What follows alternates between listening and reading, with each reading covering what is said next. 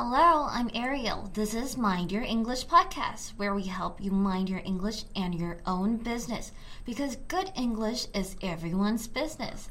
And I'm Harvey. Ba-da-ba-ba-ba, I'm loving it. Wait a second. Is this a song or what? Why does it sound so familiar? I guess I can be a great songwriter. Thank you, Ariel. Here's a donation box to realize my dream. I won't be ungrateful. Ah. 啊，我其实忘记我可以成为音乐人。Ariel，你赶快投资我的音乐梦，我成名后不会忘记你。 Harvey?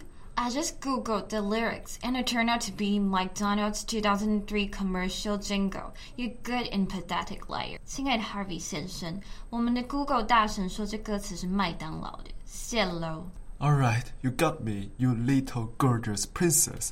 But can I at least know what jingle is? Jingle is a kind of musical marketing tool, often featured with short, memorable songs and tunes to make customers remember the brand, like McDonald's commercial. The simple slogan, ba da ba ba ba, I'm loving it, inserts the image of McDonald in our mind. 所以在中文里面，jingle 是没办法直翻的。但简单来说，就是一首广告歌，而且很多品牌利用这种简单 却有记忆点的歌词旋律，让消费者记住。像麦当劳这支广告，我光是在心中哼，我脑海里就有金拱门的画面。No wonder I could still hum these lyrics after 20 years. Wait a second, can people easily get rid of jingle? The phrase "get rid of" means to remove something or make something disappear.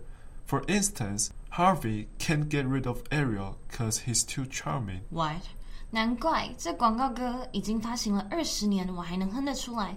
问题来了，人可以轻易的摆脱这些朗朗上口的 jingle 吗？核心片语 get rid of 是指摆脱出去某人事物，例如说 Harvey 刚刚说的 Harvey 没办法摆脱 Ariel，因为他太有吸引力了。At least you're right about just one thing. I'm charming? No, of course not. I guess we're never on the same page about your attraction. The phrase on the same page means the parties have a shared understanding. For instance, it seems that the audience and I are on the same page about Harvey's attraction.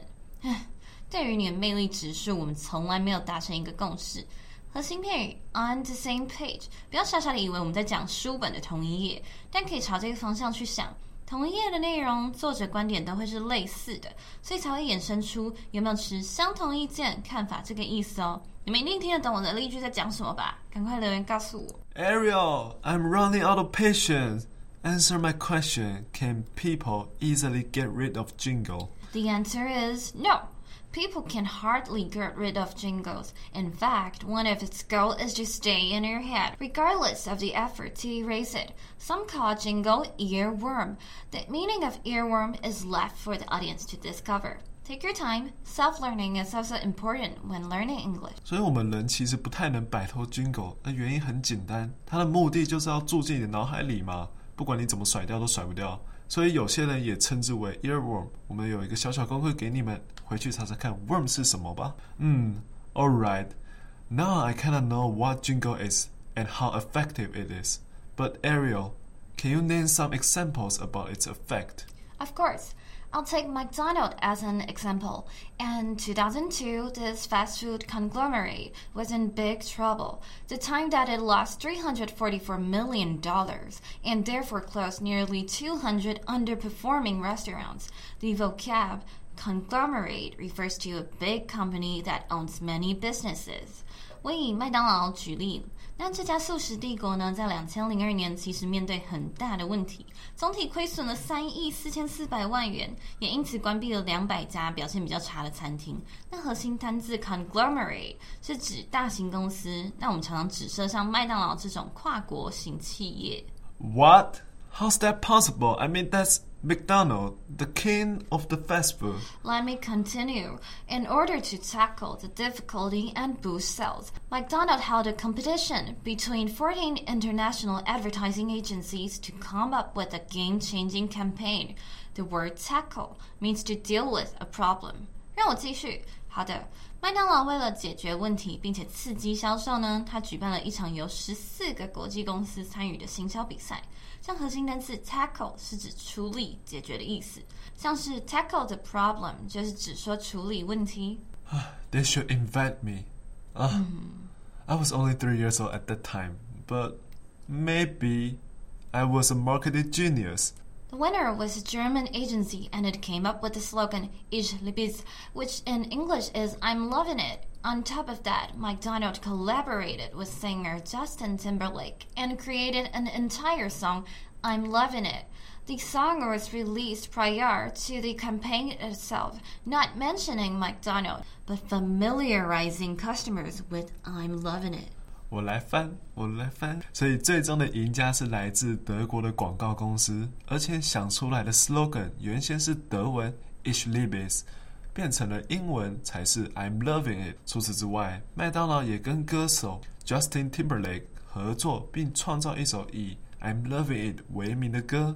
更奇妙的是，这首歌在 I'm loving it 广告前发布，整个内容宣传都没有提到麦当劳。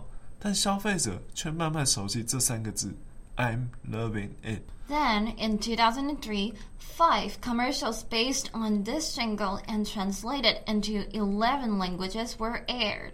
两千零三年呢，麦当劳就发行了五支不同广告。这些广告不只都有这个 "I'm loving it"，而且还翻译成十一种语言。The outcome, give me the outcome. Okay, okay. These commercials turned out to be a big success. In 2003 alone, sales in the United States increased by 680 million dollars, and worldwide sales skyrocketed over 1.8 billion dollars. 这些广告根本就是摇钱树嘛！麦当劳在美国的销售就增长了六亿八千万元，而且在全世界销售额超过一百八十亿元。啊，I always know my 干爹 McDonald will succeed. yeah, right. But Harvey, our purchasing behaviors are not only shaped by hearing, you know? I know, also by vision. Is that right? Actually, mm, it's by five senses. Oh, you've got to be kidding me. Nah, nah, nah.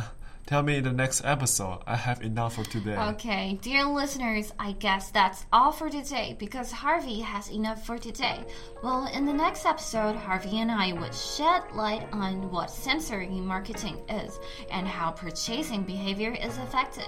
So stay tuned. See ya. See ya.